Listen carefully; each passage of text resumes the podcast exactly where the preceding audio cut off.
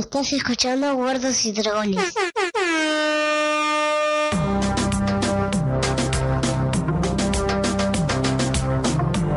Muy bien, amigos, sean bienvenidos a la cuarta entrega oficial de Guargos y Dragones, el podcast de Radio Babel en el que hablamos de Juego de Tronos. Y en esta ocasión vamos a hablar del episodio, del cuarto episodio de la séptima temporada, titulado The Spoils of War y mal traducido como Botines de Guerra o las consecuencias de la guerra o algo por el estilo, pero suena mucho mejor como Spoils of War. Capitulazo, ¿cómo estás, Pau? ¿Qué te pareció el capítulo? Hola, ¿qué tal? ¿Todo bien? Me gustó. Me, me gustó mucho porque al final algo de todo lo que está queriendo hacer le sale a mi querida Daenerys y me puso muy feliz, aunque lo sufrí. Bueno, eh, hay que mencionar eh, que esta fue una semana particular porque no solo el episodio fue uno de los capítulos más cortos de, la serie, quizás, eh, duró menos de, 50 y pico de minutos, digamos una cosa así, fue un capítulo muy corto. La semana previa al estreno del capítulo se filtró, se filtró, hackearon HBO de alguna manera desde una cadena de televisión de no sé dónde, de India, no sé dónde, se filtró, el, transmitieron el capítulo y luego se filtró a todo el mundo y, y entramos, al igual que todos, en esa en esa dinámica de no saber qué hacer, si verlo o no verlo. Vamos a ser honestos, la, la, vez anterior que se habían filtrado cuatro episodios juntos, los vimos, pero... Bueno, pero hay una gran diferencia. Sí. La vez anterior no pagábamos HBO. Claro, no solo que no pagábamos HBO, evidentemente no lo pagamos, y como no pagábamos HBO, de todas maneras lo hubiéramos tenido que descargar claro. para verlo, y en, y en esa ocasión no estaban en mala calidad y eran cuatro episodios juntos. Yo creo que esta vez aguantamos, lo vimos en vivo por HBO, pero si hubiéramos tenido que descargarlo ah, sí. o si hubiera habido cuatro capítulos seguidos, ya no sé si estaríamos aguantándonos de ver cuatro capítulos. Lo que sí quiero reconocer que el público de Juego de Tronos es un público maravilloso, porque estamos en contacto con muchas personas que miran Juego de Tronos, que vieron el capítulo, no les aguantaron, se lo vieron igual, y aguantaron de contar cualquier cosa que pasaba en este capítulo, se lo aguantaron, sí. se lo reservaron, y ya me había sorprendido lo mismo cuando fue la muerte de Jon Snow, que los lectores del libro la sabían y no nos habíamos enterado. No. O sea, que fue algo. No sabíamos que iba a morir. Obviamente, una vez que, que murió, sí ya se empezó a, a, decir si resucitaba o no, porque hasta ahí había quedado el libro. El libro. Pero no, no sabíamos nada. Y, a ver, no solo pasa en, en, en las redes, sino que a mí me pasó en, en mi trabajo. Estábamos hablando con, con, la secretaria de la escuela sobre el capítulo, re emocionadas las dos. Eh, gritando en la dirección de la escuela y de golpe entra otra de las maestras y nos escucha y nos mira y nos dice, ¿de qué están hablando? Estamos hablando del capítulo de God de ayer, le decimos. No, no, que no lo vi porque no pude. Entonces automáticamente nos callamos la boca las dos y le dijimos, bueno, nena, avísanos cuando lo hayas visto y podemos ponernos al día. Así que bueno, sobrevivimos, llegamos al domingo, de todas maneras no tuvimos tanto tiempo como para poder verlo. No. Vimos el capítulo en vivo por HBO y lo disfrutamos al 100%. Fue eh, un capitulazo, según mi punto de vista, uno de los 4 o 5 mejores capítulos de la serie completa. Sin dudas, el mejor de la temporada y de, de la serie completa, de las 7 temporadas que tiene la serie, sin dudas a la altura de, de los mejores. Metiéndonos en lo que es la trama del episodio directamente, el capítulo empieza donde nos habíamos quedado en el capítulo pasado, en Alto Jardín, con la caravana que va llevando todo lo recaudado en el asalto que hicieron al, a la casa de los Tyrell. Se ve que lo vemos a Jamie sacando plata y pagándole a Bron una bolsa, una pesada bolsa que levanta con su única mano de, de oro. Haciendo un esfuerzo sobrehumano. Y que a Bron no lo convence. Lo vemos a Jamie que está caído, está triste sentido por lo que sabemos que habló con la reina de espinas.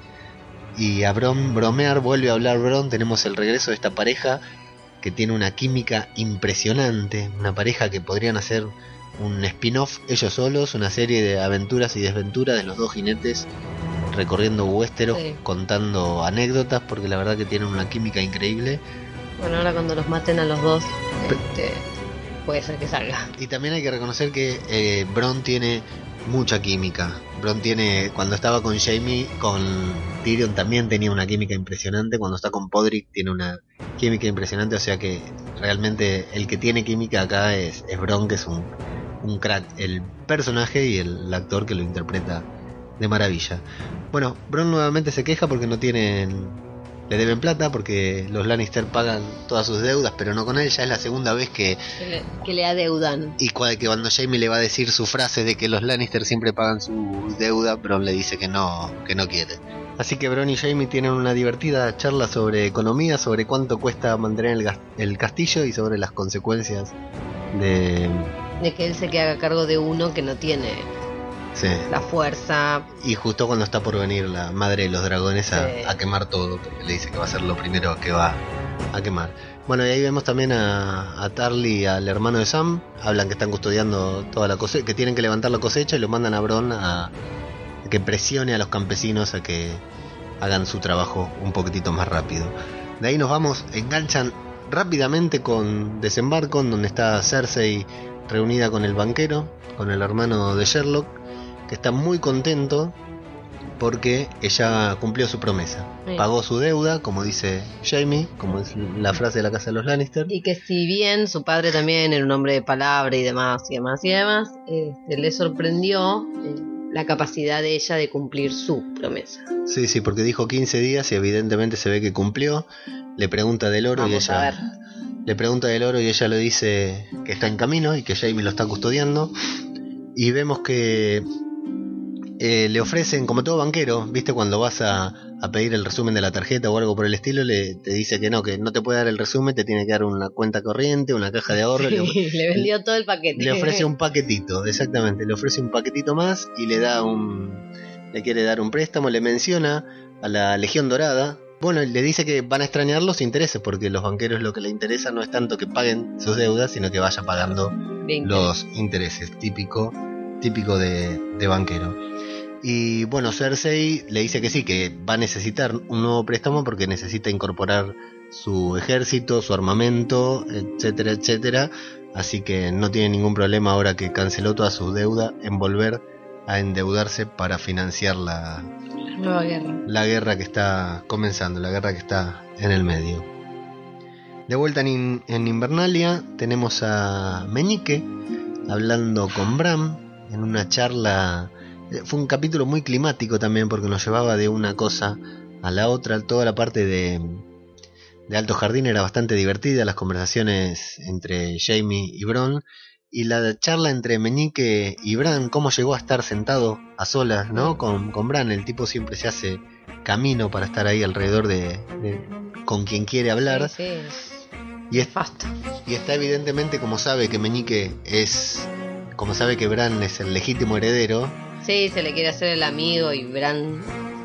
Y Bran se la mandó a guardar de una. sí, se quiere, quiere empezar a, a tejer al lado de él para asegurarse su lugar, digamos, para ver si no es Sansa que sea él, ya sabe que con John está perdido, y le da la daga, una daga que también tiene una historia que a mí se me había escapado, realmente no me acordé, la vimos en el Previously, porque vimos el- Sí, cuando vimos el Previously, que no siempre lo vemos, te dije, qué Para- raro que mostraron esto. ¿para qué nos están mostrando esto tan viejo? Yo la verdad de esas escenas de la primera temporada no me acuerdo tan en detalle, pero bueno, esa daga es con la daga que mandaron a un asesino a matar a, a Bran. Y esa daga, bueno, el debate ahí empezó toda la guerra porque Meñique mintió, hizo un, le dijo a Catelyn Stark que se la había dado a, Tul- eh, a, Tyrion, que esa daga pertenecía a Tyrion. Y ahí fue cuando ella lo secuestró a Tyrion y bueno, se armó la, la gran bola de nieve que fue después en la batalla de los cinco reyes. Pero la verdad es que esa daga era de Joffrey. Él, por lo menos así es como era. eh, a todo esto ya esto lo leí en foros, en chats y todo, ya no son eh, no son conocimientos que tenga yo porque creo que viene de los libros, pero esa fue la daga. Por eso Bran le pregunta de quién era, quién es el dueño, y Meñique no le dice, Meñique le responde con una incógnita, haciéndose el misterioso. Claro, exactamente, no le da una respuesta. Solo que no sabe No hacía falta, sí. es que como- Bran lo sabe todo. Claro, Bran le pregunta solamente para tantearlo, me Sí, imagino, porque obvio, Bran o lo sabe o lo va a saber, o si quisiera saberlo, lo sabría. se va, mete los dedos a 220 ahí en el, en el árbol y, y lo averigua al instante. Igual bueno, después quizás sea el momento, pero como que quedó bien claro, como que ya no necesita ir y venir. Sí, hay que ver, porque nos dejan en claro de que él no tiene un claro control también, nos dejaron un claro un par de veces que todavía tiene que aprender, entonces hay que ver qué domina, tiene toda la información, pero es como que no sabe bien cómo buscarla, no la tiene bien archivada. Me parece que eso fue antes de Hodor. No, no, pero lo dijo la última vez que vino, lo dijo en el capítulo pasado, le dijo a Sansa, todavía tengo que aprender un poco más, algo por el estilo, creo, si no me equivoco. Exacto. Y bueno, y ahí es cuando le empiezan a... Meñique empieza a hablarle, a decirle que todo lo que tuvo que pasar para volver y encontrar todo hecho un caos. Y Bran mirándolo fijo a los ojos, le dice, el caos, no lo deja terminar la frase, le dice, el caos es una escalera. Y nosotros lo que vemos es la cara de Meñique que cambia. Desfigurada. Yo realmente me había quedado afuera de todo esto, no lo recordaba. Eh, me encanta el nivel de obsesión que presenta esta serie, que la gente, hay muchas personas, yo el primero que lo leí fue a Soriano, que dijo que era una frase que Meñique le dijo a Varys en, el, en la tercera temporada. Olvídate que yo me pueda. Vos sabés que yo me acuerdo de detalles ridículos de muchas cosas, inclusive de series o el diálogo completo de Jurassic Park. Sí. Pero esto no lo recordaba, no creo eh, tener la capacidad para recordar este tipo de eventos. Así que Meñique ahí, claro, queda. Si, si Meñique recuerda la frase, que nos damos cuenta que la recuerda, no debe entender nada. Realmente, si, con, si Bran conoce esa frase de Meñique, Meñique acaba de entender que Bran sabe absolutamente todos los secretos y que está metido en un terrible problema. Por eso digo que, que da la sensación de como que ya tiene mucho más control sobre, sobre lo que ve, sobre lo que no ve, y por eso digo que para mí ya sabe todo, al menos lo pasado. Sí, hay que ver si fue, si es control o si es que la palabra caos le desató ese recuerdo, esa imagen a Bran, que podría ser también como una un tag. Eso es lo que nos van a dejar claro en la siguiente escena, que es cuando entra Mira, que todavía no se cambió de ropa. Eso es lo primero que observé yo. Pobrecita, todavía está vestida con la ropa que trae del otro lado del muro. Se viene a despedir porque le dice que se quiere quedar, pero que cuando empiece todo, habla de los caminantes blancos, cuando ellos lleguen, quiere estar con su familia para protegerlos. Y le dice, en cierta forma, como para que él le diga no, quédate, le dice, vos ya no me necesitas y, y, Bran le dice que sí, que no, que ya no la necesita. Entonces ella se ofende, parece una novia ofuscada cuando la dejan. Igual también después de haberlo cargado al lisiado, vaya uno a saber por cuántos kilómetros y el flaco, ah, está bien, andate, anda a cagar. Hay un detalle muy lindo que es que Bran está en una silla de ruedas, que se la inventaron, y hay una, un meme muy divertido que dice, quédate con quien te mire, como mira, como mira, de, no de mirar, sino de mira el nombre mira la silla de rueda de, de Bran, que lo mira con la, y hay un meme congelado de del cuadro congelado de ella mirando sonriente la silla de rueda como diciendo cómo no se me ocurrió, cómo no se me ocurrió esto antes. se va, ahí nos dejan, está el tema de que lo vemos a Bran frío, distante, ella le dice, pero eso es todo lo que tenés para decirme, mi hermano murió por vos, eh, Hodor murió por vos, eh, Summer murió por vos, y Bran le dice, gracias, sencillamente. Bueno, lo que sí deja en claro Bran, lo dice textuales palabras por si no lo entendíamos, que él ya no es más Bran, que ahora es el cuervo de los tres ojos, que el cuervo de tres ojos, que recuerda, que recuerda cómo era ser Brandon Stark, pero que ya no lo es. O sea, nos deja claro que con que ha cambiado, evolucionó, es otra cosa y que está más allá de todo, más allá de él, de su familia y de todo, porque su misión eh, en este mundo es otra, en este momento. Cuesta... Por ejemplo, decirle a John quién es su madre y su padre. Eh, vamos a ver eso ¿Faltará demasiado? Y vamos a ver también cómo se lo dice, porque no lo veo muy verborrágico como para darle toda una explicación. Por ahí se lo dice de manera encriptada y... No, se lo va a decir, si total John no habla. Sí, y hay que ver qué entiende. Ahí vemos a Arya llegar a Invernalia, la vemos desde lejos, primero en un cuadro muy, muy lindo, muy emotivo, verla subir como una una, parte del terreno elevado. Para después volver a bajar. Exacto, y ver Invernalia desde lejos. Eh, no me acuerdo si la vemos o la sentimos, pero nosotros nos sentimos conmovidos al verla a ella ahí. Y en la entrada tenemos a Aria intentando acceder a su casa con dos guardias que no la conocen. Está bien que no tienen por qué conocerla, porque hace, mucho, que, se, fue. Hay que ver si son de Invernalia, o, si- o sea, si son de ahí o, o de los Bolton, de, de dónde, de dónde quedaron esos. no, de los Bolton no haber quedado nadie. No, no, deben ser unos nuevos que andan dando, porque ni siquiera son los soldados que trajo Meñique. También podían ser de. Nido de Águilas. sí. No, pero los de Nido de Águila tenían otro Sí, temple de todas maneras son no de todas maneras son eh, desagradables a la vista Sí, estos sí, dos por soldados, eso. ¿no es cierto? Hacen una especie de, de parte humorística también en la que bueno, no la dejan entrar, le hacen preguntas y luego la quieren golpear, pero Arya esquiva con reflejos ninjas a los Sí. los Jason Bourne. Y bueno, finalmente le- los amenaza y la hacen entrar y desaparece La dejan sentadita hasta que ellos discuten quién le avisa. Tú le avisas, tú le dices no, yo no, yo sí, yo no. Y cuando se dan vuelta a Aria ya no se encuentra ahí. Lo lindo ahí cuando nos muestran a Arya viendo el, estandarte. Stark, Sí. sí, que sabemos que tanto tiempo no estuvo, cuando ella se fue de ahí sí, pero es representativo también ver Sí. el estandarte de Stark ahí.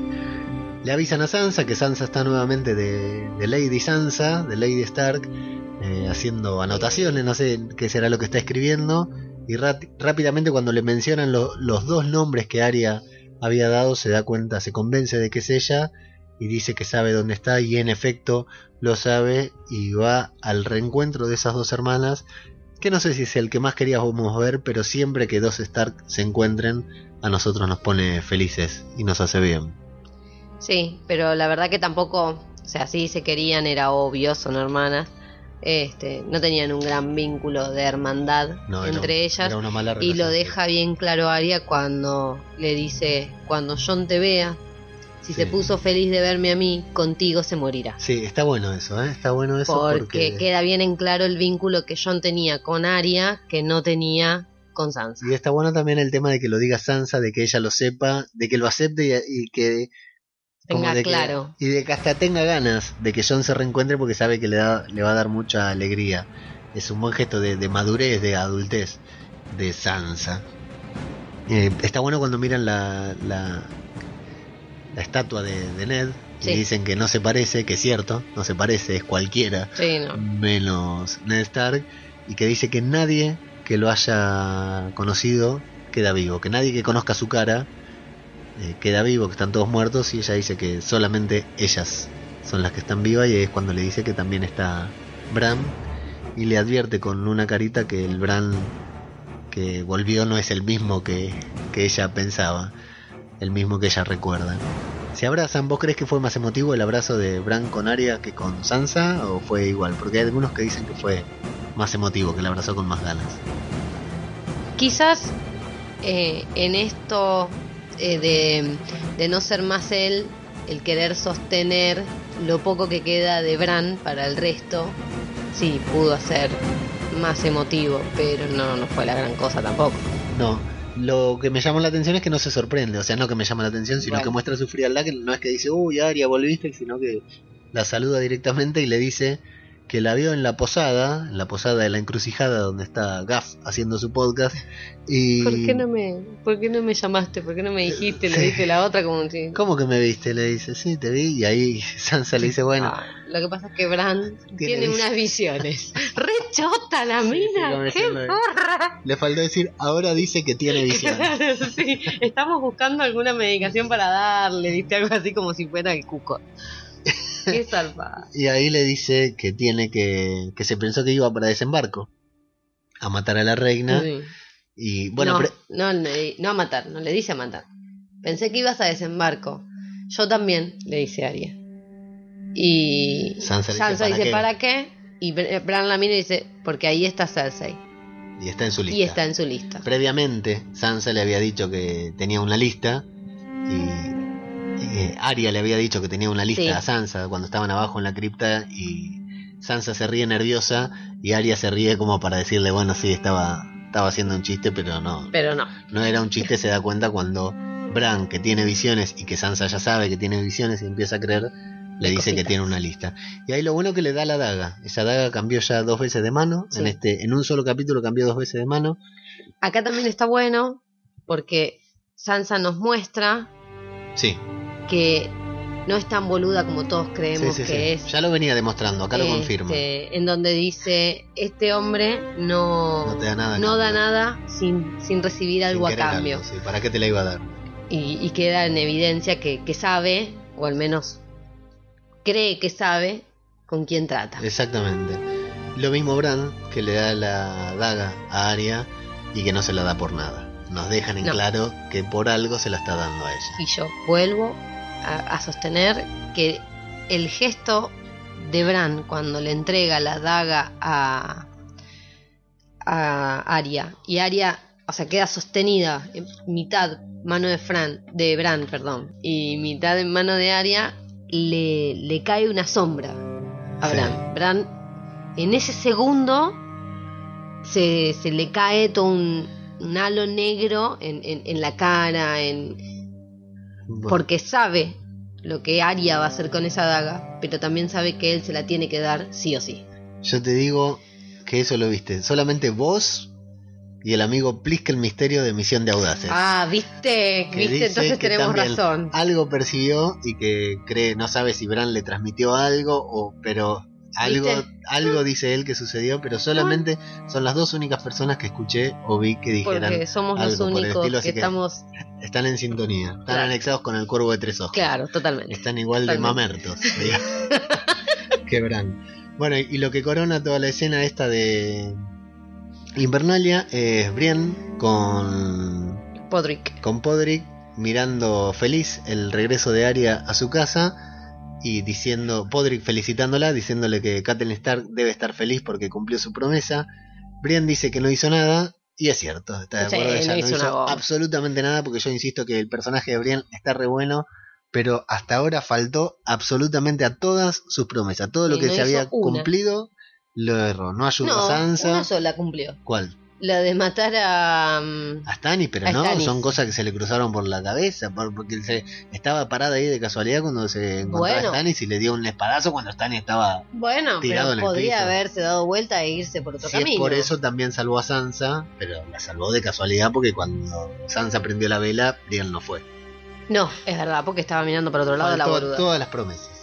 Y de ahí pasamos directamente a Rocadragón, al hogar de nuestra amiga Jimmy, donde vienen bajando la escalera, esa todas las alguna de todas esas escaleras que hay en que parece que hay ahí en Rocadragón.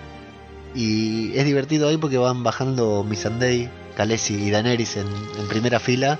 En charla de amigas, Eso, eso te iba a preguntar. ¿Qué te pareció esa conversación entre ambas? Que ya tuvieron algunas. Sí, sí. Pero ¿qué te pareció esa conversación que hablan exactamente del, del asunto, del tema? Eh, yo creo que Daenerys no entiende qué pasó. Exactamente, sí, eso te iba a Porque- decir, Eh, como que le faltaría algo. sí. Si no la interrumpía John, le iba a preguntar, ¿pero cómo? Porque dice, ¿qué pasó? Pasó todo, le dice la otra. Claro. Pasó todo lo que tenía que pasar. Y la otra dice, ¿cómo todo? Le dice una cosa así. con- Contame, pero bien de amigas, bien de confidente sí, sí. fue. Sí, yo creo que esa conversación hubiera seguido si no fuera porque la, la interrumpe John desde abajo. Ahí me gusta porque John la trata con mucha, eh, con mucho respeto, con mucha realeza, ¿viste? La, trata de, de su alteza y le pide que la siga porque le quiere mostrar algo antes de que empiecen a, a minar y a dinamitar ahí el vidriagón. Le muestra, le quiere mostrar algo que, que encontró. Y acá también está bien hecho porque le va dosificando la información, no le muestra todo de golpe, sino que aquello que encontró que le parece importante compartirlo con ella, lo muestra. Se meten en la cueva solos, en soledad, si bien estaban todos, estaba Davos creo también y todos, entran ellos dos solos con, bueno, estas ya hicieron millones de chistes sobre John y las cuevas, que allí fue donde estuvo con Sí. Ygritte por primera vez y que cree, tiene suerte en las cuevas en ese sentido, en ese aspecto. La pasa bien. La Le- pasa bien. Le empieza a mostrar que hay dibujos, que hay grabados, como en la vida real podemos decir, dejaron documentado lo que pasaba en aquella época en, en las minas, dibujos que hicieron, dice él, los niños del hombre, antes de, de que cualquiera de ellos estuviera, pudiera estar allí. Son los niños del bosque, no los niños. Sí. El niño del hombre es la película de Cuarón, que es espectacular, se la recomiendo. Eh, los niños del bosque que dice tienen el dibujo, la, la forma, esa, esa extraña forma que hacen, que es la misma que hacen los caminantes blancos cuando matan y descuartizan a la gente del otro lado del muro, dejan los cadáveres así, es como el primer episodio de la primera temporada, el piloto empieza con una escena que eh, muestran los cadáveres todos así. Y luego ella dice, estaban acá antes de que estuvieran los primeros hombres. Y dice, no, estaban junto con los primeros hombres. Y se los va mostrando, pero eso me gusta porque la va llevando de uno a otro.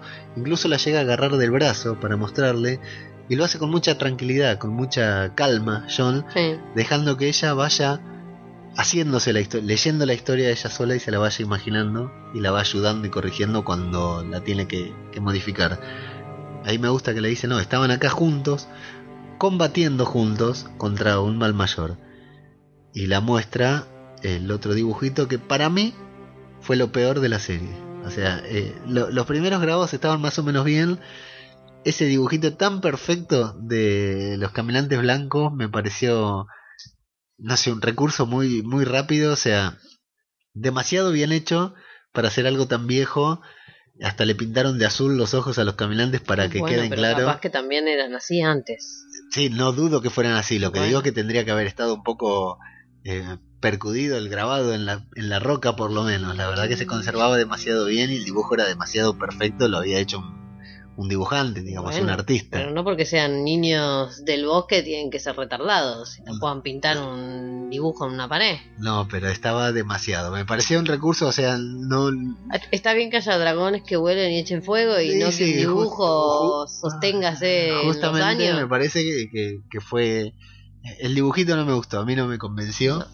Uno tiene que pactar y transar con todo. Sí, si sí, no, bueno, por no tiene que supuesto, ver. por supuesto, lo aceptamos. Le erraron al dibujito que hicieron. Yo tengo la teoría que el director de este capítulo estaba demasiado concentrado en la batalla y acá dijo, no me voy a preocupar yo por unos dibujitos en la pared, que lo haga el, el pasante, el becario, y listo, hicieron esos dibujitos. Como contexto estuvo bien, entonces ahí él le dice que estaban combatiendo contra un enemigo, que el enemigo es real y que siempre fue real, incluso en aquella época. Y ahí lo que sí se ve es que Khaleesi está completamente conmovida. O sea, Daenerys, la escena está muy bien lograda por cómo la va introduciendo él en la información, en lo que le quiere contar. Y ella realmente se la ve muy emocionada, muy conmovida con lo que está viendo, porque es como que algo con, con lo que no contaba, con lo que no se esperaba.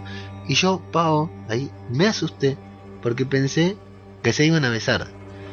Era tan profunda la escena, estaba tan conmovida ella y él estaba tan sereno, tan tranquilo y ella se acercaba a hablarle que estaba seguro que se iban a besar, como se viene jodiendo con esto de que hay gente que quiere que esté en pareja, hay gente que se pongan en pareja, hay gente que no quiere que esté en pareja, se viene jodiendo con esto.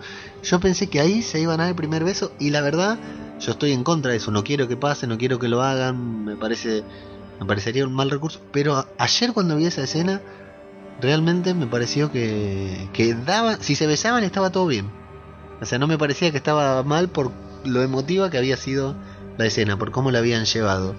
Y de hecho, fue la primera vez que dije, bueno, me parece que sí, que los, los eh, realizadores de la serie nos están llevando para ese lado, para el lado de que se terminen poniendo en pareja. Creo, ¿eh? no es una teoría, no es un... Igual no sería muy raro. O sea, Podría pasar, sí, sí, los podría pasar, no sería se descabellado. casan entre Targaryen. Incluso por una cuestión estratégica también. Ella le dice a Darío, cuando está en el Merín, le dice, te tengo que dejar porque allá me voy a tener que casar para formar una alianza. Y acá justamente ella está buscando en este tipo, él está buscando una aliada en ella, ella está buscando un aliado en él. Sí, pero él no es el Euron. Bueno, él no pero le interesa. en definitiva, si son estrategias, si es un poco inteligente, no le va mal casándose Mm. con Daenerys, si no fuera porque a nosotros ya sabemos que son familia. Digamos que a nosotros no, no nos van a convencer nunca porque como dije yo el otro día, en mi casa eso está mal visto. Entonces no va.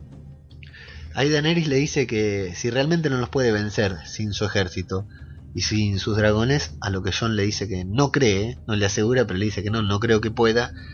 Y ella le va a decir que bueno, que sí, que va a luchar con él cuando él se arrodille. Por suerte, Daenerys es una mal cogida, que no, por más emocionada que esté, No se le, No. no. se le va. Esa idea no se le va. no piensa doblegarse y le dice que eh, se arrodilla ante ella y que ella va a luchar para él, listo, que va a luchar al, al lado de él. A lo que él le dice que los norteños no van a, aceptar otro gobernante del sur después de todo lo que pasó.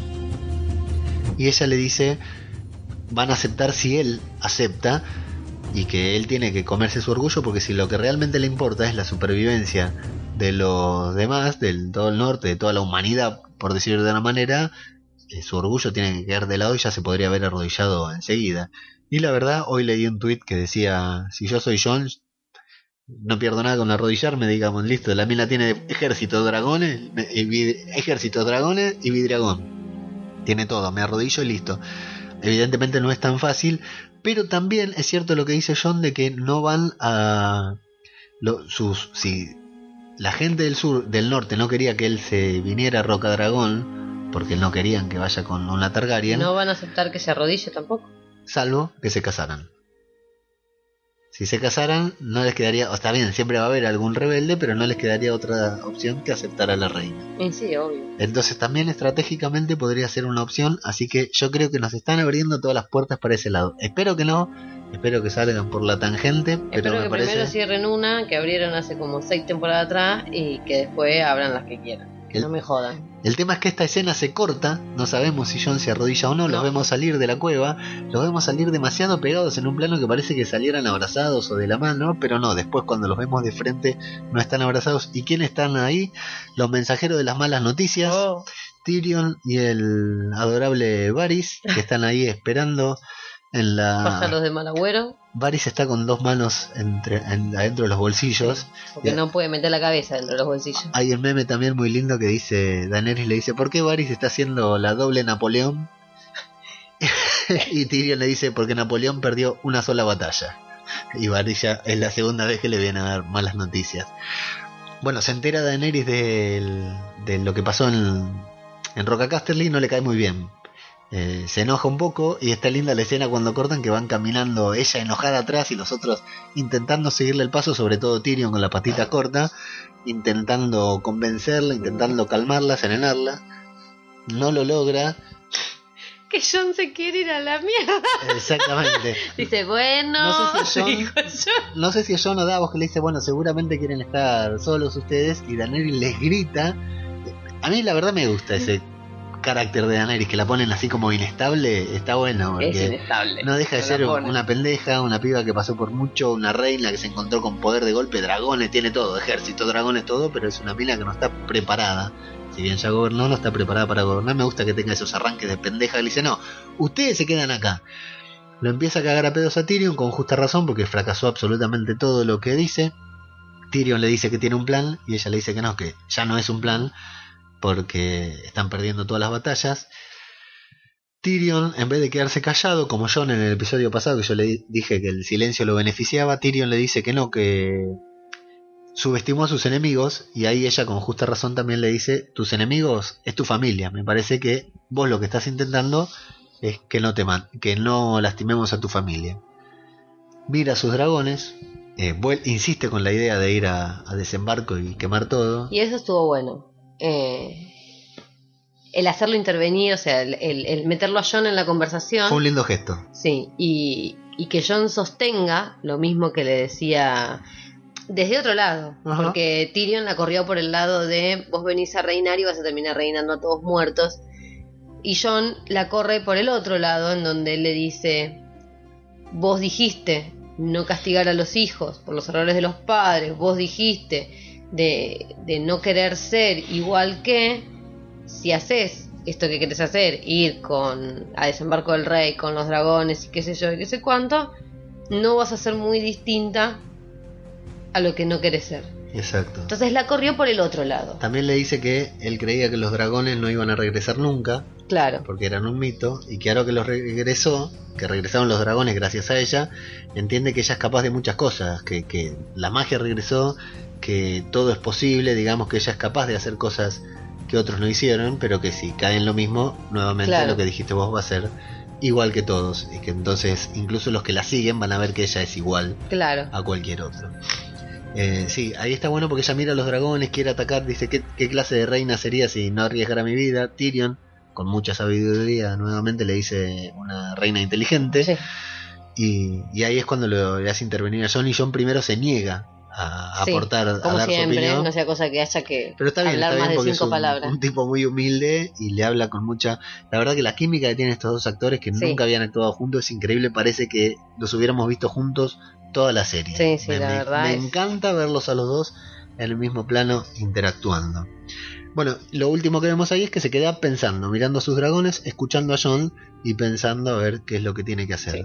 Nos hacen un pequeño paréntesis llevándonos nuevamente a Invernalia, en donde Brienne le está dando una nueva paliza a Podrick para terminar su entrenamiento Jedi, que parece que nunca va a terminar, siempre está en, en primer nivel. Yo creo que va a ser la batalla final y Podrick va a estar intentando sacar la espada. Sí, yo esta semana pensé que pasará con Podrick en esa batalla final, porque encima está en el norte, ni siquiera está en el sur como para eh, estar más cubierto o algo, va directamente, no va a pelear contra seres humanos, va a tener que pelear Claro. contra los caminantes blancos, no sé lo que va a hacer, bueno, por ahí se termina descolgando Podrick con algo, la salva a Brienne, lo andás a ver. Y la vemos a Arya que se acerca, los mira, le pide a Brienne que la entrene. Brienne no quiere, se niega primero, pero Arya le menciona a su madre y a Brienne no le queda otra que aceptar. Le elogia su espada, le elogia aguja Mm. y le elogia fundamentalmente la daga. Le dice, linda espada, muy buena daga.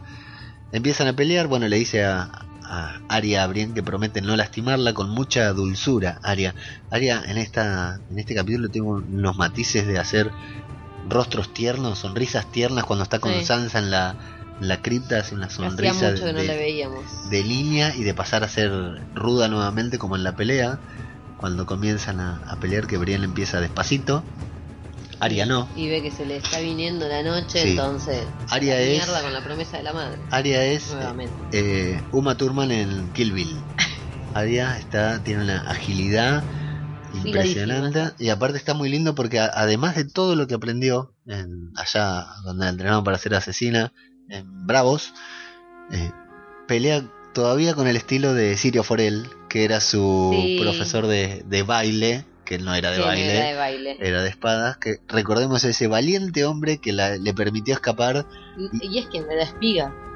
eh, a aguja aguja. y es el que le da aguja así Es muy tarde. pero que aparte le se queda enfrentando al ejército Lannister con una espada de madera Claro, Sirio Forel porque no la otra se la había dado a Arya. era con la que entrenaban impresionante esa imagen de Sirio Sí. quedándose ahí con la espada de madera y haciéndole frente a todos los soldados bueno pelea mucho con el estilo de ella y un estilo Que son los soldados que en realidad vienen a, mat- a, encarcelar a Arya. Sí, vienen sí, por a Arya. encarcelar, a matarla, lo que fuera, sí, sí, él las hace escapar. Bueno, y pelea con Brienne, eh, en una pelea muy bien sincronizada, muy linda, hermosa coreografía de Brienne peleando a lo bruto con su espada y de Arya peleando muy ágil, moviéndose para un lado, para el otro, haciéndole pequeños cortecitos en todo el cuerpo, ¿viste? La iba tocando con la espada. No, la toca. Ella prometió no cortar. Exacto, por eso la va eh, simulando una pelea como si la estuviera cortando. Hasta que Brienne le da una patada, eh, que hasta Podrick se asusta de la patada que le da. Y cuando Ahí se fue- levanta, ahí- en esa patada se le fue la promesa fue. a la mierda. cuando Arya se levanta con un movimiento de, típico del hombre araña, empieza una música en la escena y la pelea ahí es como que recién ahí la pelea tiene dos partes, esa que es la introducción que se van tocando de a gol de poquito y después cuando empieza que empieza con la música espectacular también mientras los miran desde arriba Menique y Sansa con Menique también, acá empieza cuando ve la pelea que Arya puede ganarle a Brienne es como que disfruta porque ve que alguien la- lo puede, como si alguien lo pudiera proteger de Brienne. Hasta que Hasta que cuando termina la pelea ve que no va a ser Arya justamente. no, no va a ser ella quien lo proteja. Aparte, yo creo que también vio en la mano de Arya el puñal Eh, que le había dado a Bran. Seguramente, sí, porque termina Arya con el puñal. En el momento en que parece que Brienne le va a dar con el- la espada en la cabeza, Arya ya tenía la daga en el El cuello, de digamos. Así que Y ahí es lindo porque terminan las dos. En ese momento las dos con una sonrisa, Arya con una sonrisa tierna, dulce, como si fuera una niña, y el guiño que le dice, eh, ¿quién te enseñó eso? Y ella dice, no one. nadie. Así que, y bueno, y de ahí se quedan las dos clavándole la mirada a Meñique, como diciendo, Te vamos a Ahora somos dos, entre sí. las dos. si Meñique tenía una a quien temerle, ahora no también tiene al, al pibe, al cuervo de tres ojos que tiene visiones y le conoce todo el pasado, y encima vino la psycho killer de Aria que lo puede hacer cagar. Tres en cualquier momento. Ahí lo que queda ahí medio sin explicación demasiado es por qué Sansa se va como enojada, como ofuscada. Hay debate si fue porque no le gustó ver a su hermana de esa manera por todo lo que tuvo que pasar, si fue simple celos. No. Algunos dicen, Siempre eh, tuvo celos de, de Arya y de su desempeño. En realidad todos. Bran era un pobrecito inútil que no podía insertar un... que no acertaba con las flechas, Una era una especie de robalito. Este, y Arya con los ojos cerrados invocaba cinco. Eh, y creo que, eh, que, que- que es eso. Es volver a ver a Arya como la veían antes. Todos despotricando de que debía de comportarse como una chica. Es más, creo que Sansa se lo ha dicho Sí, en la primera temporada, Sí, sí, en los primeros capítulos, como que ella debía de ser una, una, una, una lady y era el hermano varón que, que no tiene, o sea, que tenía de más, digamos. Eh, yo creo que viene, que viene por ese lado. Y ahí eh, también lo que dicen es que Sansa podía estar mirando, mira, mi hermano se fue y volvió como el cuervo de tres ojos con visiones y todo, mi hermana se fue y volvió como una psycho killer y yo, a mí me violaron dos o tres veces, me, como que no aprendió nada. Sansa que realmente todos pasaron por cosas horribles, pero Sansa fue quizás la que menos favorecida quedó, aunque terminó como Bueno. siendo la lady de Invernalia. Eh, todo bien, pero la, ella so- eh, el resto no lo pidió. Ella solita se fue a meter en la boca del lobo porque quería casarse con el rey. Sí. Entonces sí, que se joda, por porque era lo, lo que quería lograr. Claro.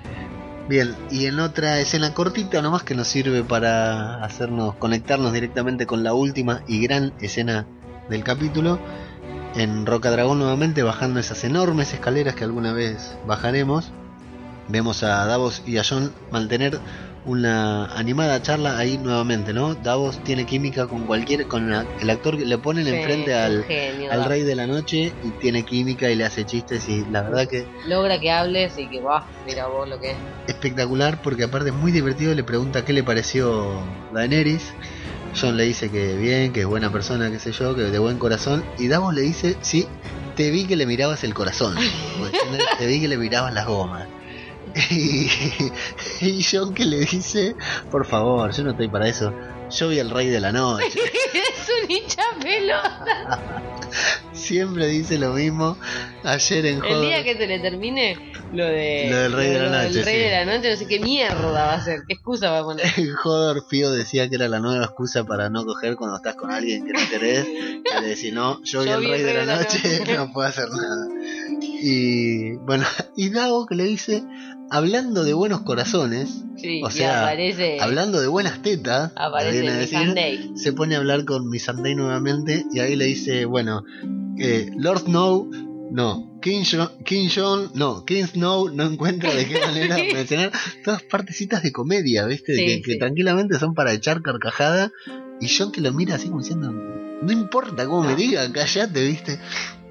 Y bueno, y hablan sobre el tema de que John es un bastardo. John le explica el concepto de bastardo, de matrimonio, que ella dice que el Nat no, no existe, no, no lo conocen, y Davos dice que, bueno, Davos que, estuvo también. que es Qué liberador Sí, Davos sería. está como loco. Pleno, sí, sí, como está. loco, sí. No deja pasar una. Y de ahí nos marcan que viene un barco Greyjoy. ¿sí? Así que se bajan a la costa. Ahí no sé si notaste que, claro, nosotros no sabíamos que Daenerys no estaba. Van a recibir a, a Tion con su gente. Está John, Davos, eh. Missandei, un par de Dothraki. No recuerdo si estaba Varys también, pero me parece que no estaba Varys en el plano. No importa porque si esto no aparece, no, No, no hace nada. Es como que quedaron a cargo. Sí. ¿No? A mí me dio esa porque sensación. Tyrion se fue. Claro, Tyrion después vemos que se fue. eh, Y no hay sí, nadie más igual. No. Aparte, Daenerys, el consejo de guerra que tenía era. Yara era la única que tenía alguna experiencia en. Sí, sí, sí. en No, guerra no, quedó él a cargo. Es como que está a cargo de Roca Dragón. Por eso también eh, entendemos que no se arrodilló, porque si se hubiera arrodillado, si hubiera lo, lo hubieran mostrado. Porque qué sentido tiene que se arrodillen. Cuando ella le dice que se arrodille en la caverna, qué sentido tiene que se arrodille, que se arrodille y no nos muestren. Qué, qué tipo de, de gancho tiene eso. Pero a mí me da la sensación, no sé si fue o es casual, alguien tiene que quedar a cargo. Evidentemente no es Missandei, porque los que avanzan, sin saber ni siquiera que es Tion, eh, John los que están parados al frente. Bueno, igual John no deja de ser. O sea, todo bien, Miss Sunday, linda, divina. Bueno, pero, podría haber quedado algún Dotraki extra.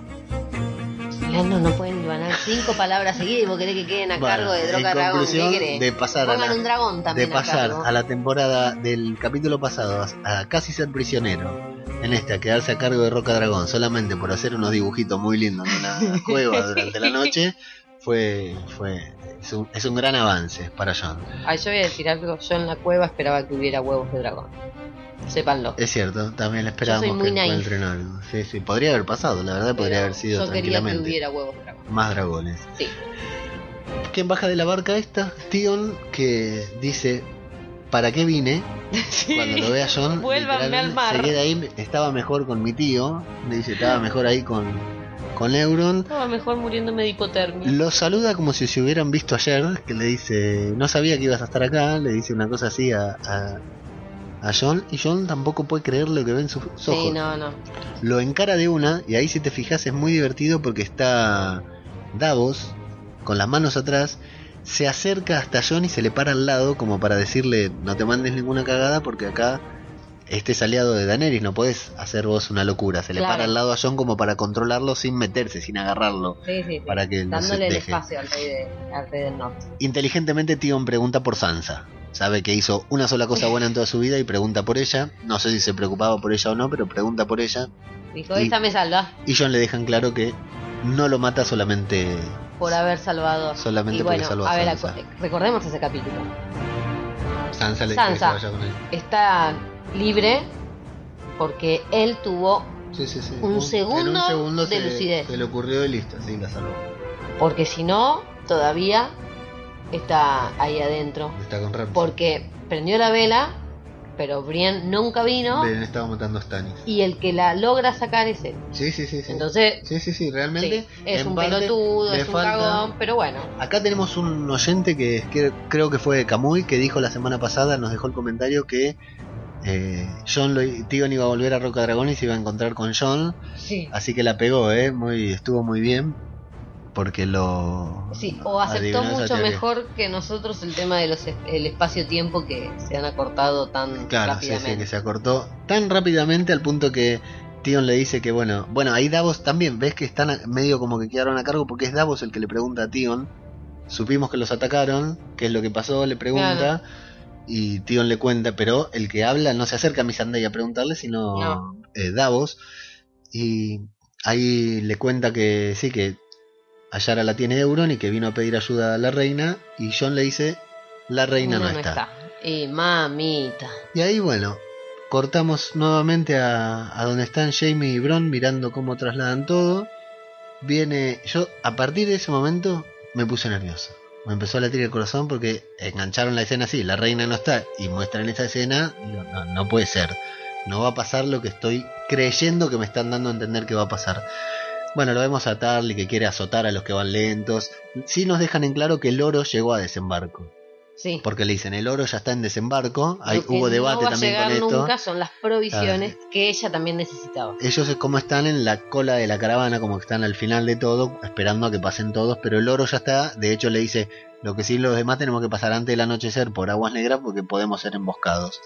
No esperaban ser embocados ahí, evidentemente. Bueno, quiere azotar a los a los que van lentos y Bron pone una cara de desagrado y Mm. Jaime le dice, bueno, andá y avisale, que lo vas a andar azotando, no es necesario. Y lo van, van a hablar con el hijo de, de Tarly, que se llama Deacon. Deacon, pero Dan, eh, Jamie le dice Rickon y Bron larga una carcajada terrible por el juego de palabras que hay con, con el pito que se dice Dick en inglés. Es muy graciosa esa parte porque yo, eh, Bron larga una carcajada espectacular. Y están hablando ahí, bueno, sobre la guerra, sobre justamente haber peleado contra sus amigos, sobre que era la ba- primer batalla de este pibe, etcétera. Toda una excusa para que de golpe Bron les pida a todos que se queden callados y se pone a mirar hacia atrás porque escucha un sonido extraño. Y ahí yo te digo, Pavo, esta casa de mierda que tenemos que ver tan abierta, que tenemos que ver las cosas sin volumen, ya nos pasa con The Walking Dead que no escuchamos un carajo. Bueno, porque los chiquitos están durmiendo y se despiertan, se sobresalen. Tenemos que bajar el volumen y nos perdemos que Bron hacía cara y yo digo, ¿qué carajo está escuchando? Pero yo que te dije, Vos dijiste, sí. yo dije. Dijiste los Dothraki. Ahí vin- Vienen los Dothraki. Ahí venían los Dothraki echando una polvareda, se ven las cabecitas en el horizonte. Y para mí había cenizas. Eso, sí. Eh, yo iba a hacerle el paralelo que eh, esto me hizo acordar las viejas películas de western que veía mi viejo, que venían los indios así gri- malón, gritando, pero que aparte también siempre aparecían del horizonte, se veía una cabecita, dos cabecitas, mil cabecitas. Bueno, vienen los Dothraki, se empiezan a armar la formación de defensa, los escudos, la lanza, todo ahí muy lindo cómo se van preparando, porque no saben, escuchan los sonidos, pero no saben qué es lo que viene. Y a los pieles rojas no lo conocían, mucho menos a los Dothraki. Y sí, bueno, vos deciste, dijiste, bueno, en el cielo hay cenizas, decías vos. No sé si fue así o no. Pero justo cuando Bron le dice a Jaime que se vaya, que huya porque es el comandante y tiene que escapar porque los van a... Bron da por hecho que los van a secuestrar, que los van a agarrar. Y Jaime le dice, no, me quedo porque todavía lo podemos evitar. Justo en ese momento aparece el dragón. Acá nuevamente, bueno, la escena es increíble Sí. porque a mí el corazón me palpitaba, digo, no puede ser, no va a aparecer, no puede ser que pase esto, y bueno, aparece, como me hubiera gustado no haber visto esa escena en el tráiler, porque habiéndola visto en el tráiler, no en el tráiler del capítulo que no vimos, sino en el tráiler de la temporada que sí vimos, Uy, no me acordaba. estaba esa escena de Drogon volando por arriba de los dos Dothraki a campo abierto. Ah, mira, no me acordaba. Pero Para mí fue totalmente nuevo. Claro, para mí, si yo no hubiera visto esa escena, o sea, igual me re emocionó, me sorprendió todo, pero si no lo hubiera visto, creo que me hubiera Claro. hecho caca encima, Ah. literalmente, porque era una cosa increíble las sensaciones que tuve cuando venía toda esa gente. Bueno, la batalla es increíble, la batalla, la forma en que está filmada está a la altura o mejor que la batalla de los bastardos, a la altura o mejor que Hardhome. Fue una cosa, o sea, un despelote de efectos, un despelote de, de despliegue, un despelote de, de dinero. Eh, Drogon echando fuego Sí, de una no. manera cuando Sublime. Cuando Sublime fue. se acerca y les abre el camino por donde van a entrar, quemando a los soldados que estaban ahí. Las caras de los soldados que están viendo algo que no existía. No. O sea, porque hay que tomar conciencia que lo que están, mito. claro, lo que están viendo es algo de sáquenme de acá. ¿Cómo se quedan ahí esos tipos parados sosteniendo el escudo? ¿Cómo no salen Sí. corriendo? Olvídate, yo me fui al carajo. La cara de Jamie en el momento en que dice, porque aparte está muy bien actuado, está muy bien actuado, muy bien, muy bien dirigido la, la escena. Porque la cara de Jamie cuando dice, podemos defenderlo, todavía podemos evitar que nos secuestren, y en ese momento mira, corta la cámara de costado y mira de costado, igual el tipo le ves la cara y sabes que está viendo o un dragón o, o algo que nunca vio en su vida, algo que nunca esperó ver, viene el dragón. Eh, bueno, con Daenerys arriba enfurecida, que está bastante bien logrado el efecto, pero lo que sí está bien logrado cuando el dragón viene y empieza a arrasar con todo, los empieza a prender fuego. Los Dothraki, que bueno, que nos muestran que son salvajes peleando, Sí, sí. que se paran arriba de los caballos. Hay algunos que dudan de la autoridad de pararse arriba del caballo y saltar por arriba del escudo. La verdad que lo que hacen los Dothraki es impresionante. Cuando Drogon eh, escupe fuego y deja una- un camino de fuego, los Dothraki entran. Me hizo eh, acordar a Sylvester Stallone en Cobra pasando con la camioneta por entre el fuego que me acuerdo de chico me dejó ciego. Esa no podía creer esa escena de Cobra pasando el fuego. Así entran los Dothraki a caballo, pisan cadáveres chamuscados. Bueno, es visualmente es imposible. Yo lo vi dos o tres veces ya más. A esta altura ya lo vi más. La escena esa, la batalla nomás, y es increíble todo lo que se ve.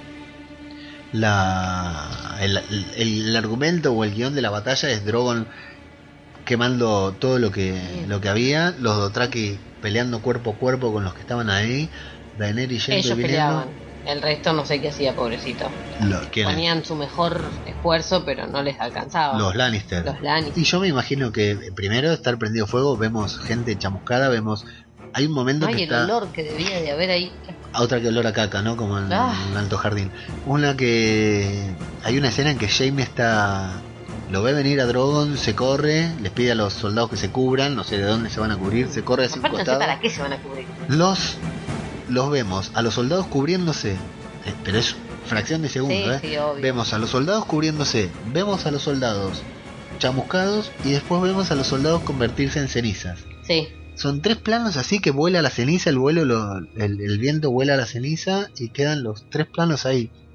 Bueno, después de ver varias escenas así de que los están prendiendo fuego para un lado y para el otro, eh, Bro- lo manda Bron a buscar el, el arma de Kyburn, que Bron no quiere, Bron está, viste que Bron se nota que trabaja reglamento, es un empleado del subte de acá, le dice, No me pidas más. acá está el arma de Kyburn, bueno, anda a buscarla, le dice Bron. Yo no la puedo disparar con una sola mano y le hace cara de, siempre me tenía que mandar a mí, viste, las cosas Que lo feas. tiene de che pibe. Así que se va a Bron, eh, perseguido por un Dotraki. Ahí está bueno que Bron a Mm. caballo le tira un shuriken, le tira la daga al estilo de Estrella Ninja 1 y después, bueno, vemos que también Bron es un buen combatiente, pero ahí vemos lo- la diferencia entre el combatiente de, de- de raza, digamos, el que se entrenó de soldado o este que no sé si tuvo entrenamiento, pero vivió peleando, y un Dothraki que es un salvaje que en vez de apuntarle a él con la espada, le corta la pierna al caballo Sí, un genio. en una escena impresionante, claro, buenísimo, buenísimo, genial. Le corta la pierna al caballo y a la mierda, seguir corriendo. Lo empieza a perseguir y ahí Bron es protagonista de una de un falso primera falsa plano secuencia, un falso plano secuencia en el que va lo van persiguiendo por todos lados, un solo Dotraki y se va cruzando con uno, se va cruzando con otro, va matando acá, pasa Drogon por arriba y le tira fuego. Y cuando se cae del caballo se le caen las monedas y nos muestran que Bron duda si agarrar las monedas O seguir salvando su vida. Claro, lo cual no, salvar su vida no, o, se- o ir a buscar el arma de Kaibo.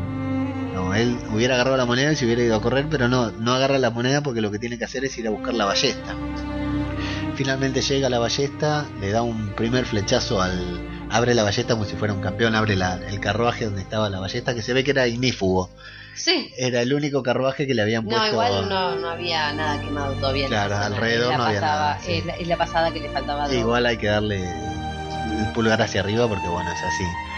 Y bueno, vemos que primero le sirve para defenderse del Dotraki, que tarda bastante, eh, que la tenía bastante clara, digamos, para manejarla, pero que tarda bastante volver a montarla. Y realmente vemos la utilidad de la ballesta ahí cuando pega el primer flechazo y se lo dispara a Drogon, que le pasa cerca. Eh, nos asustamos un poquitito. Sí, no, no, no. Yo toda esa escena la padecí. Yo digo, lo que digo siempre. Me llegan a matar a Drogon. Acá, en esta escena que era imponente, pero que era una batalla de mierda. Todo lo que nos falta, digamos, digo, me muero. Y vemos que Tyrion, que está mirando todo desde una lomita ahí, desde un lugar del terreno más, más levantado, se preocupa también, se mueve inquieto cuando ve el, el arma de Kaimur disparar. Sí, igual muchas cosas no le gustaron. Sí. Y me molestó. ¿Por qué te molestó? Me molestó porque no está convencido en lo que está haciendo. Porque cuando el jefe de los Dotraki estaba sobre la loma con él, le dice, tu gente no sabe pelear. Y le molesta. Sí, sí, le molesta, se ofende.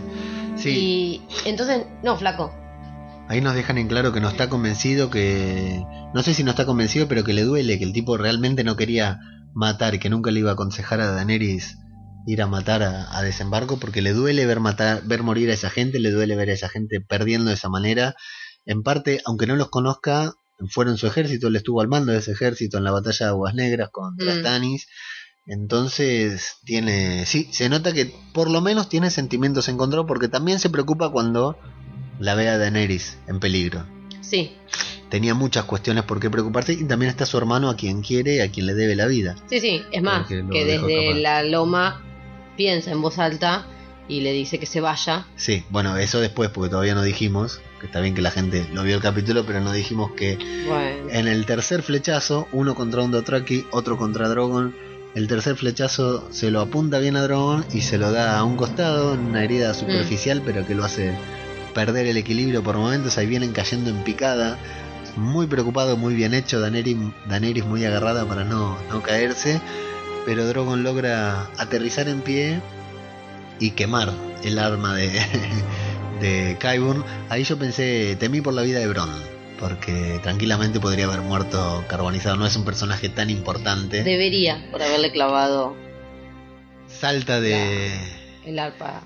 salta del carruaje justo a tiempo y para que Bron, aparte está bueno porque, para que Bron no, para que Drogon está buenísimo porque aterriza, se para, despliega sus alas, grita como un tiranosaurio rex mostrando que es el macho dominante, que es el dueño, el capo, de un coletazo, aparte de quemar la el carruaje, de un coletazo rompe todo lo demás y bueno, ahí sigue, Sin la orden de Daenerys. sí, sí, porque sí, hasta recién todo lo que quemaba lo quemaba bajo la orden de Daenerys. Creo que la primera vez le da la orden. No, no, le más. da más de una orden.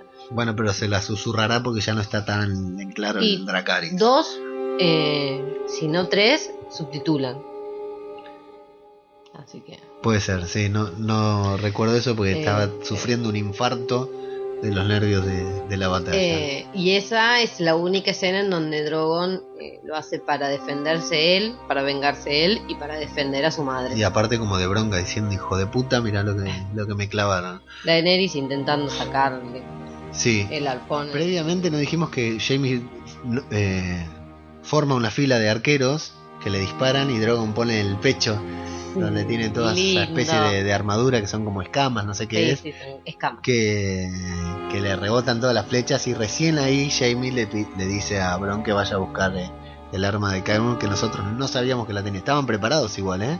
Sí, Porque la esperaban, llevaban, ¿eh? la llevan a todos lados, sí, se, se- Se ve que le tienen cagazo. tenían en la cabeza que podía llegar a aparecer. Ahora el- la duda que nos va a quedar es si era si era el único No, la no única ballesta que tenía o se hicieron más o bueno, si ahora No pueden construir Va a haber otra. pensar que se la, se la van a dar, tienen una sola, se la van a dar para que se la lleven ellos y en desembarco del rey no van a dejar ninguna. Sí, yo creo que nos están mostrando, yo insisto en que un dragón va a morir, no sé si necesariamente Drogon o alguno de los otros dos. Que no sea el blanco que es el que le toca a John. Probablemente acá lo que hicieron fue mostrarnos que, que funciona. Claro, que funciona, pero como para que no digamos, eh, a la primera vez que la usan y ya matan a un dragón, lo dejaron para la próxima. No sé si será en esta temporada o en la próxima, pero estoy casi seguro que un dragón va a morir con esa ballesta.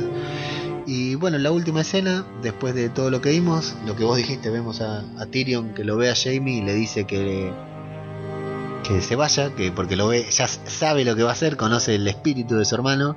Jamie la ve a Daenerys tratando de sacarle el, la lanza, la, la flecha a Drogon y no puede.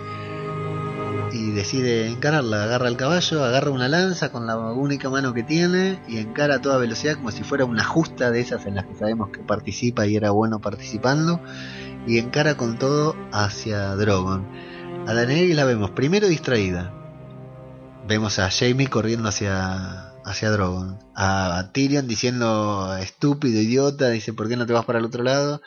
A, a Daenerys que lo ve y se queda ahí como entregada. Y no es la primera vez que le pasa igual a Daenerys. Claro, ¿eh? sí, Que queda- ahí tecleando que no sabe qué, qué hacer. completamente expuesta, no, no atina ni a correrse ni nada. Y yo ahí, no sé, pero casi me muero, Pau. Vos estabas al lado mío, sabés que casi me muero. No daba más de los nervios, no podía creer el tipo encarando hacia Daenerys. Digo, Y yo decía, ojalá, ojalá, ojalá. en un momento me había llegado a, a compenetrar tanto en la, en la en la escena que eh, no me di cuenta que era imposible que ninguno de los dos muriera. Mm. Pero me había puesto tan nervioso que en esa última escena en la que Drogon cubre a Daenerys con su cabeza, abre la boca y desde adentro se ve que se prende fuego y que va a salir el fuego. Salté del sillón, terminé parado con las manos en la cabeza porque Yo no podía moverme. no daba más de los nervios que me había generado esa escena. Finalmente lo que vemos, lo tuvimos que rebobinar y pausar. Es Bron el que salta de un caballo que había mirado antes. Lamentablemente, tira- vuelvo a decir. Bron lo salva y lo arroja al río y lo vemos caer a Jamie y ahí 4 o 5 minutos antes de que creyéramos que iba a terminar el capítulo, el capítulo llega a su fin con Jamie hundiéndose profundamente, aunque sabemos que no está muerto. Sí, digamos. no, sabemos que alguien, que lo van a sacar. Sabemos que lo van a sacar, o lo sacan los Lannister, o lo sacan los Dothraki, Ojalá que lo saquen los dos o queda libre o queda prisionero junto con Tyrion, así que ahí podremos ver algo interesante porque Tyrion está en deuda. Sí, este, y creo que sería la la gota que rebalse el vaso y Tyrion debería de marcharse, porque no, no, Igual toda esta gente, Pau, eventualmente se tiene que ir para el norte. No sé si va a continuar la batalla, vos decís de que tienen que mar- marcharse, no sé si la batalla va a continuar acá. Me parece que se van a ir todos para el norte. puede ser. Así que, bueno, la escena genial, el capítulo increíble, una cosa para mí histórica. Yo vuelvo a decir, voy a decir que esta serie está haciendo historia en la televisión. Lo que vimos estaba a la altura de cualquier película, o mejor que cualquier película que puedas ir a ver de temática, Sí, sí, esta no, temática en el cine. El dragón, increíble. es lo más. Este capítulo dejó unas postales, unas, unos dibujos, una escena que son para, para wallpaper, para póster, porque de Drogon tirando fuego de una manera increíble. Está lleno de fotos en Twitter, Facebook sobre, sobre este el fuego. La verdad que una realización hermosa lo que han hecho. Yo insisto en que es histórico, no lo ha hecho, por supuesto en la televisión nada, pero eh, así en, en series, en ficción, no creo que se haya visto algo similar. Y la gran diferencia de esta batalla contra Hardhome y contra la batalla de los bastardos es Que dragones. si bien, además de los dragones, si bien vos podés tener preferencia por uno u otro, de los dos bandos había gente que te importaba que no saliera lastimada. Porque Eh, cuando veías, por cuando veías, Har- Sabelo. cuando veías Hardhome, eran caminantes blancos contra salvajes. Cuando veías la batalla de los bastardos, eran Bolton contra eh, Stark. Y acá eran Jaime y Bron por un lado, el dragón y Daenerys por el otro. Es una batalla en la que no crees que nadie muera, salvo lo- los Seguí personajes. hablando por vos. Así que un momento único en la televisión. O sea que creo que será superado únicamente por esta misma serie, quizás en el último capítulo de esta temporada o en algún capítulo de la temporada que viene. La verdad que hasta acá los cuatro episodios de esta séptima temporada eh, no tienen comparación, son una cosa maravillosa. Así que, bueno, vos quedaste tan maravillada como yo. Sí, a mí me, me encantó. Me hubiese preferido que murieran. Pero me no, encantó. pero igual. todavía tienen, tienen, No, tela para no, dar. Su- tienen que morir su todos. arco argumentativo Tienen todavía no está todos. finalizado. El único que podría haber muerto, que no lo matan porque es uno de los personajes favoritos de, de los espectadores, es Bron. Pero Que todos. podría haber muerto tranquilamente. Y no sabemos si murió Tarly, el viejo, el padre de Sam, que supongo que Ah. tampoco debe haber muerto porque ese no lo y el más. hermano tampoco lo muestra, no sé. Al hermano lo muestran cuando mata, cuando lo salva Jamie. Claro, pero después no lo que vuelven a Jamie ya no va a volver a reírse de él o va a subestimarlo. La próxima se va a recordar de su nombre de pija. pero sí, lo vemos, no, no lo volvemos a ver, pero damos por hecho que no, porque esa gente muere en pantalla. Digamos, si van a morir, Claro, sí. sí. mueren en pantalla, aunque sea Me parece de, lo de más sorpresa, normal. como murió Doran Martel Claro. en Dorn. Así que bueno, este fue el capítulo, la verdad, un capitulazo para mí. Y bueno, nos vemos en el. eh, nos queda el capítulo que viene, el 5, que eh, no vimos el tráiler. Yo no. No. lo voy a ver. Yo tampoco. Eh, pero te ¿querés que te diga el título? ¿O No, ya, ya lo escuché por ahí decirlo, pero Bueno, ahora no me sale, pero el tipo es Eastwatch, en inglés es Eastwatch, que es a donde mandaron a Tormund. sí. Así que volvemos al norte, volvemos al frío y algo. Tendremos algo de que los. no le pase nada a todo el mundo. Tendremos algo de los caminantes blancos, seguramente, y a ver cómo sigue el tema de John y Daenerys. Ahora que descubrimos y descubrieron que tienen esa, esa enorme química entre, Lo que entre los necesitan descubrir es que son familia. Sí, igual, como dijiste vos, Estoy no les afecta. harta. Queremos que lo sepan, pero no, no es mayor impedimento para ellos a la hora de. Pero de la quiero ver a Sansa. Lo quiero ver a Meñique. Y a- Con, viendo esa situación en donde le dicen a John quién es y ver dónde mierda se mete la sonrisa. De todas maneras tiene que haber alguna, que ahí supongo que cuenta el papel de Sam, tiene que haber alguna documentación sobre esto. Sí, sí. Porque con que lo diga Bran, No. por más que sea el cuervo de tres ojos, Bueno, los igual. demás no tienen por qué no. creerle. Eh, bueno, igual es como dice Aria, ya no quedan muchos que conozcan a Ned. Pero nadie, cuando Ned volvió con ese bebé, nadie juraba y creía en que ese bebé Sí, bueno. fuera de él. Hay una persona que sabe esto según los libros, que bueno, no sé para qué nos metemos a hablar los libros si nosotros no los leímos, pero que es el padre de Mira, Howland Reed, eh, es la persona que acompañó a Ned a rescatar a Sí, su bueno, hermana. todavía ahí. no apareció. no apareció y no sé si va a aparecer, aunque lo mencionaron, lo mencionó vagamente Mira en este capítulo que dijo que quería ir a estar con su familia. Sí, y no que lo menciona cuando le abren la puerta Claro, del portón del, muro. del muro. Así que bien, este, esta es más o menos nuestra visión. Podríamos hacer un podcast de dos horas tranquilamente de este capítulo, pero bueno, los vamos a limitar a esto, que ya es más largo de lo que hubiéramos querido Sí, y de lo que hubiéramos pensado que iba a ser. Antes de terminar, como siempre, les recordamos nuestras vías de comuni- comunicación que son, eh, nos pueden seguir, bueno, todos eh, la lista completa de estos podcasts y de los otros podcasts que hacemos en Radio Babel lo pueden encontrar en diariodebabel.com barra radio. A nosotros nos siguen en Facebook, en la página de Guargos y Dragones o en la página de Radio Babel y en Twitter nos encuentran solamente como arroba Radio de Babel. A mí me encuentra como ajeno el tiempo en Twitter. ¿Vos tenés Twitter? Sí, ¿Cómo es? señor Paola. Senio Paola, pero sin ñ. Sin él. NI, Senio Paola. Eh, bueno, yo voy compartiendo diariamente todos los podcasts de Juego de Tronos que escucho desde mi cuenta ajeno al tiempo. Esta semana llevo escuchado cuatro nada más, Paola. La, Epa, primera semana ¿qué fueron pasó? 13, la segunda 10, 11. Esta semana llevo escuchado cuatro. Así que vengo flojito, flojito. Voy a tratar de, de ponerme al día. Pero si quieren escuchar, saber más sobre podcast de Juego de Tronos y, y quieren estar al tanto sobre todos los podcasts sobre Juego de Tronos en español que hay, lo pueden ver en la página de Facebook o de Twitter de Juerga de Tronos. Ahí hay un listado completo, eh, eh, enorme de todos los podcasts sobre Juego de Tronos en español. Sigan, síganlos ahí y enganchense. Y si son como nosotros, obsesivos y quieren seguir hablando y sobreanalizando y disfrutando de esta maravillosa serie, los invito a unirse a el grupo del Telegram que compartimos con gente de otros podcasts en el del chiringuito que se llama el chiringot que lo pueden encontrar. El enlace lo vamos a dejar en la descripción del audio del podcast en iVoox.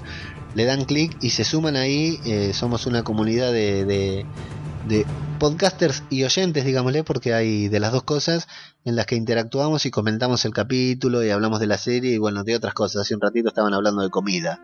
Así que los invitamos a participar, anímense a sumarse ahí, a, participar, a saludar, porque mantenemos una química, una dinámica muy buena y bueno, y- y van a descubrir cosas y otros podcasts que por ahí no conocían. El enlace lo dejamos en la descripción del podcast y si no también lo pueden encontrar en el blog del chiringuito que es el chiringuitopodcastero.blogspot.es o .com.ar llegan de cualquiera de las dos maneras ahí al enlace pero si no lo dejamos acá en la descripción del podcast.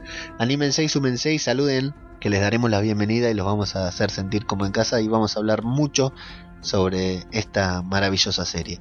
Como siempre les agradecemos por habernos escuchado completamente los saludamos ponemos la música de los bonitos y leemos los comentarios. Así que Pavo hablamos la semana que viene. Dale, hablamos. muchas gracias a todos y hasta la próxima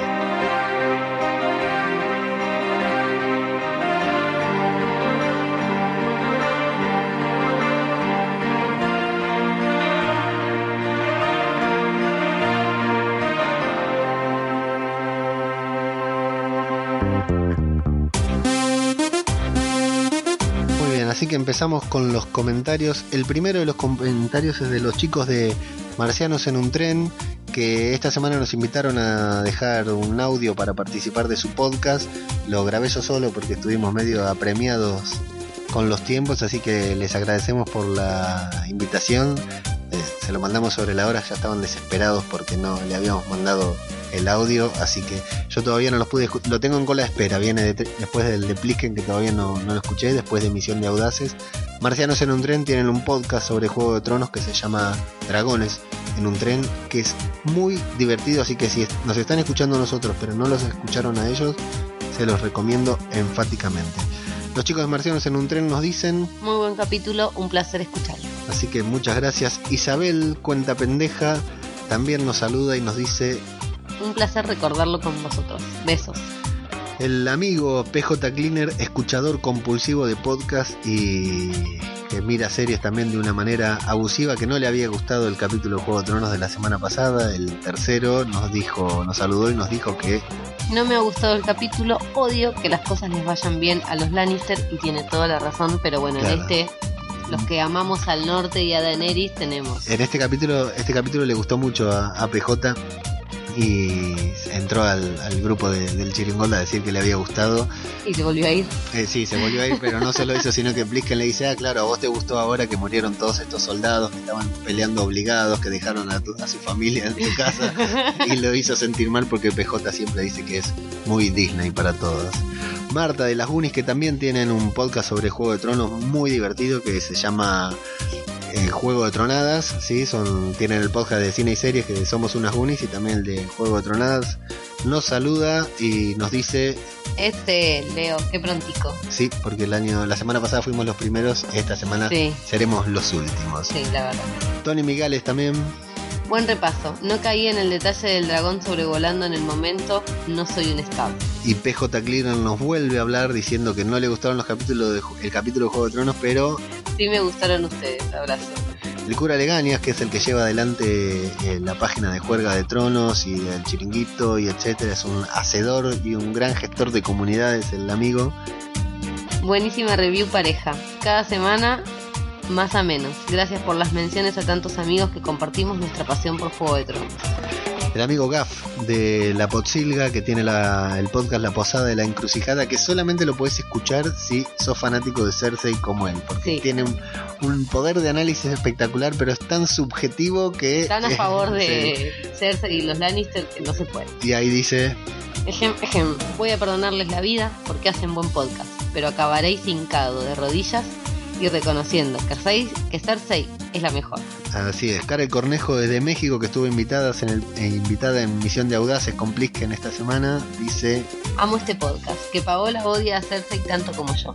Espero ansiosa su muerte. Me encanta Leo tratando de defender a Jaime, que no estaba para rumacos, pero se le echaron encima y ya no pudo decir que no. dijiste Jaime, ¿eh? ya estás cayendo, te Y estás... que se dice Jaime. Así se escribe, pero nosotros le decimos. Bueno, Steven Soto no. Ávila nos saluda también y dice, Saludos y qué bueno que son los primeros en publicar podcast. Tengo una teoría. ¿Será que Dani mandará ayuda a los Inmaculados vía aérea con John y Tyrion sobre Viserion y Raegal? podría haber sido también, hasta ahora no pasó.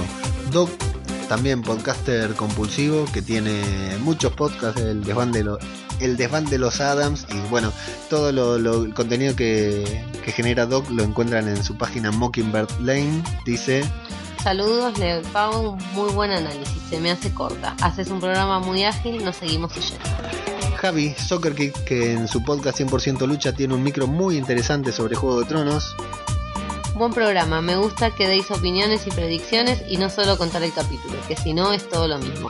Si por lo que sea dais alguna opinión mía no hay problema, de hecho os dejo una. Brienne se va a cargar a Meñique pronto, está agotado como personaje, y si no, se une a los caminantes, no tiene nada que hacer.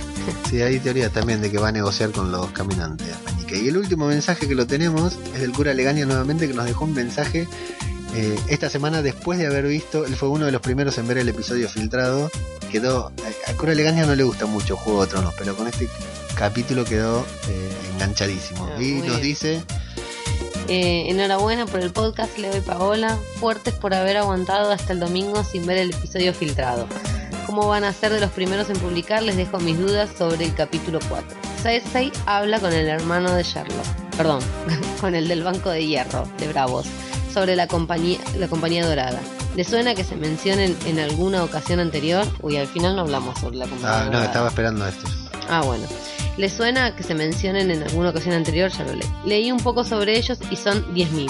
¿Estará en peligro Dario y Na- Darío Najaris. Darío Najaris? ¿Y será una nueva estrategia de Cersei con- conquistar esos y anexarlos a los siete reinos, recuperando lo que Daenerys con- conquistó? Ahora que en la zona quedan pocos efectivos al estar casi todos en Poniente.